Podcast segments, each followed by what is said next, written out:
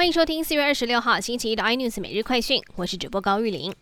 华航机师案持续在延烧，疫情指挥中心也宣布再新增两例，目前累积已经九位机师以及一位家人染疫。陈时中表示，华航如果一夜就报几十个，就需要更完整的防堵措施，目前还没有办法把这些个案串联在一起。指挥中心目前认为，个案当中在航程感染的机会恐怕是比较高的。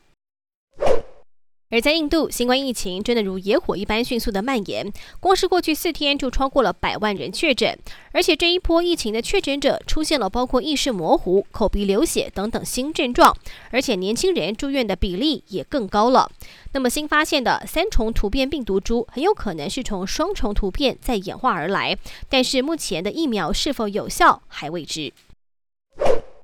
中国长城汽车旗下的欧拉汽车最近在上海车展上发表了最新一款电动车，但不论是复古的外观造型，或者是内装样式，都跟德国汽车大厂福斯的经典金龟车如出一辙。不过，德国福斯也不是好惹的，目前已经在着手搜集各项相关资料，要透过司法途径进行处理。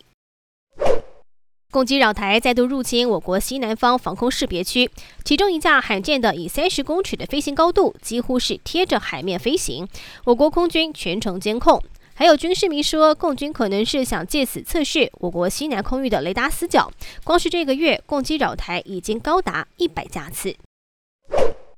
美股反弹，台股开盘受到联电开盘涨超过七趴的激励，电子、金融、航运等多档个股急拉。航运股当中，三雄亮灯涨停，而电子股在联电涨八趴之下，半导体族群也红光满面。台股收在最高一万七千五百七十二点，刷新了台股纪录。更多新闻内容，请锁定有线电视八十八 MOD 五零四 iNews 最正晚报。或上 YouTube 搜寻三零 iNews，感谢台湾最大 Podcast 公司声浪技术支持。您也可以在 Google、Apple、Spotify、KKBox 收听最新 iNews 每日快讯。